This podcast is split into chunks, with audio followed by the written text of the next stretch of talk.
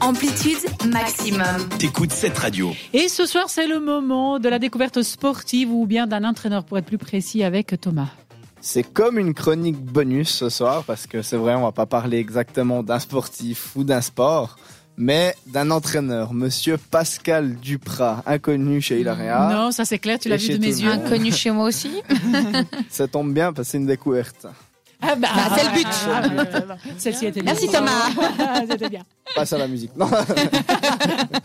Monsieur Duprat est né en 1969, proche de chez nous, enfin plus précisément de Lausanne, j'ai envie de dire, parce que chez moi ça fait quand même un bout, euh, à Annemasse, en Haute-Savoie, donc c'est pas Mhm. très loin non plus. En plus, c'est joli, Anne Masse.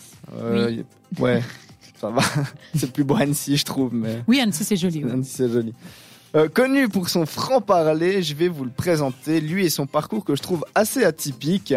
Je vais passer très vite sur son parcours de joueur car il aura fait un peu plus de 200 matchs, c'est pas mal pour 24 buts, mais ça n'a pas été très flamboyant au niveau des clubs ou tout ça, donc euh, autant passer euh, là-dessus parce que c'est pas ça qui nous intéresse réellement ce soir. Sur lui, en tout cas pas. Sur lui. C'est en 1993 où il commencera à entraîner, mais tout en restant joueur au sein du FC Gaillard. Parce que ça se fait encore. Il y a eu, il y a quelques années en Suisse au FC Sion aussi euh, Gattuso, ça que tu dois connaître, Ah. qui avait été entraîneur-joueur du Mais FC il, a, Sion. il a pas fait long, lui, j'ai l'impression comme tous les entraîneurs du FC Sion. Parce que lui, je l'aimais bien. il bien. Ouais, c'est un bon joueur. C'était un bon joueur en tout cas. Et il doit être un plutôt bon entraîneur. Peut-être une autre chronique. Euh, le FC Gaillard qui se trouve dans sa région natale de Haute-Savoie, mais c'est en 2000 lorsqu'il arrête de, de- de- d'être joueur qu'il devient à 100% entraîneur.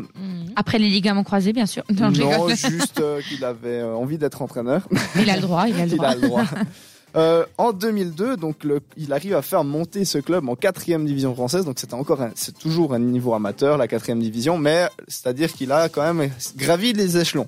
Pour regrouper son parcours avant que ça devienne très intéressant, il devra faire face à des quasi-faillites de ce club. Il a même mis de l'argent de sa poche pour, euh, enfin ils sont été plusieurs, mais lui a mis de l'argent de sa poche pour euh, pour euh, réussir à maintenir le club en division. Il a été directeur sportif, toujours dans sa région natale. Donc il a passé un peu euh, par toutes les émotions et tous les, les jobs d'un- club de foot. Mais c'est en 2006 que l'on va commencer à le connaître au plus haut niveau du foot français.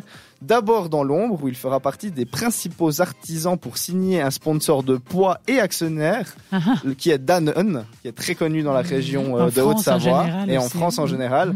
Et enfin, pour une fusion qui donnera le club de l'Evian Tonon Gaillard, qui est un club qui aujourd'hui a fait faillite. D'accord, super le. Merde. Euh, en Contre elle. 2007, euh, il est rappelé en tant qu'entraîneur parce que comme il avait été un peu entraîneur après devenir ex-sportif, c'est en 2007 qu'il redevient l'entraîneur principal de l'ETG, comme on les surnomme, pendant une année avant de redevenir directeur sportif. Donc vraiment atypique, hein, le truc. il est parti, il est Mhm. revenu. Euh, et en 2009, il prendra enfin, et pour une période euh, jusqu'en 2015, euh, l'en- l'entraîneur numéro un de cette équipe. Et là, il aura fait les plus belles heures du club, en faisant notamment une finale de Coupe de France ou encore le record de points du club en Ligue 1. C'était 44, c'était pas fameux parce que c'est un petit club, donc c'était plus pour du maintien. Il restera, comme je l'ai dit, jusqu'en 2015 où il sera licencié pour faute grave, apparemment. Euh, le club, comme je l'ai dit, fera faillite par la suite, l'année d'après. Oui. Euh, et aujourd'hui, actuellement, il n'existe plus. D'accord. Ils ont fait Mais il a bien fait de partir finalement. Du coup, il a bien fait de se faire licencier. Après, ben, quand c'est le club de ta région natale, ça va quand même faire Ouais, un ça fait mal au coup au moral. Mais là où il a surpris tout le monde et là où vraiment tout le monde a parlé de lui euh, et euh, d'où son image d'aujourd'hui, c'est lors de son passage au Toulouse Football Club Mhm. où il avait été appelé pour justement sauver le club de la descente, donc pour pas redescendre en Ligue 2.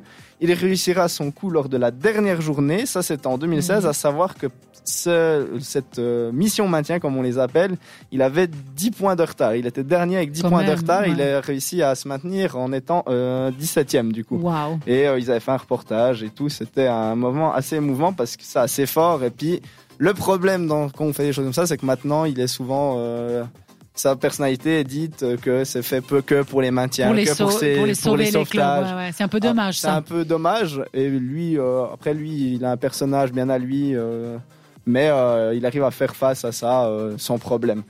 Il fera un passage du coup après mitigé au Stade Malherbe de Caen qui était en Ligue 2 et là il n'a pas réussi à vraiment imposer euh, ce que lui aime dans le football. Après ben voilà c'est la vie de footballeur et d'entraîneur, c'est qu'on des fois on arrive bien, des fois pas. Et actuellement, il est au poste dans, le, dans un des plus grands clubs français qui est l'AS Saint-Etienne. Euh, pour, Pour le maintien ou- une nouvelle mission maintien. Et il est plutôt bien parti. Après, là où c'est euh, différent, c'est que réellement, le- le, l'AS Saint-Etienne est un club très très historique du championnat Mhm. français. Puis lui a toujours aimé ce club, donc du coup, ça c'est encore différent. S'il arrive à se maintenir, je pense qu'il peut construire quelque chose d'un peu plus avec, stable ouais. et Mhm. euh, concret avec ce club. Mais je pense qu'il doit aimer ça quand même parce que c'est quand même des challenges aussi plus humains, je trouve, là, de se maintenir, de, de Que de devoir gagner à apporter. tout prix, ouais. Ouais, puis je trouve d'avoir de devoir apporter sa connaissance aussi du, du fait, et puis je pense que c'est aussi un challenge euh, différent. Moi, personnellement, j'adore ce coach pour ses coups de gueule parce qu'il est humain, c'est quelqu'un qui se prend pas la tête, c'est vraiment, il aime le foot. Mhm. Il a un humanisme que j'adore parce qu'il arrive à fédérer des groupes, mais euh, j'ai rarement vu ça. En tout cas, dans les reportages que je vois, quand je vois les groupes parler euh, de lui, on voit qu'il a réussi à amener quelque chose autre que le football, et ça, c'est quelque chose de rare de nos jours, dans n'importe ouais. quel euh, métier. Et en plus de ça, pour moi, c'est un des entraîneurs qui me fait rêver parce Mhm. que bah, ça me permet de me dire que bah, on n'a pas besoin d'avoir été footballeur professionnel, Mhm. qu'on n'a pas besoin d'avoir euh, une famille derrière ou d'avoir euh, énormément d'argent pour réussir et du coup de, de pouvoir être entraîneur à haut niveau et puis euh, en étant simple et en faisant beaucoup de travail dans l'ombre sans Mhm. devoir se justifier sur pourquoi ce choix ou comme ça. Et c'est une belle personne. J'espère vraiment que le- les Verts, comme on les appelle, pourront se maintenir. Et Mhm. je crois en lui, tout simplement. Et j'espère une fois le rencontrer, parce que j'aimerais beaucoup parler avec lui de football. Alors on te le souhaite. J'espère. ouais. Aujourd'hui, tu as parlé de beaucoup de personnes inspirantes pour toi. Ouais. tout à fait. C'est vrai, c'est C'est bien. vrai. C'est une bonne semaine. C'est Oui. sa- C'est sa vague positive. Bon, merci beaucoup. On se retrouve pour le quiz tout à l'heure. Après un petit peu de musique, c'est normal. C'est un rolo avec The Future. Belle soirée sur cette radio. Retrouve Amplitude en podcast Sur cette radio.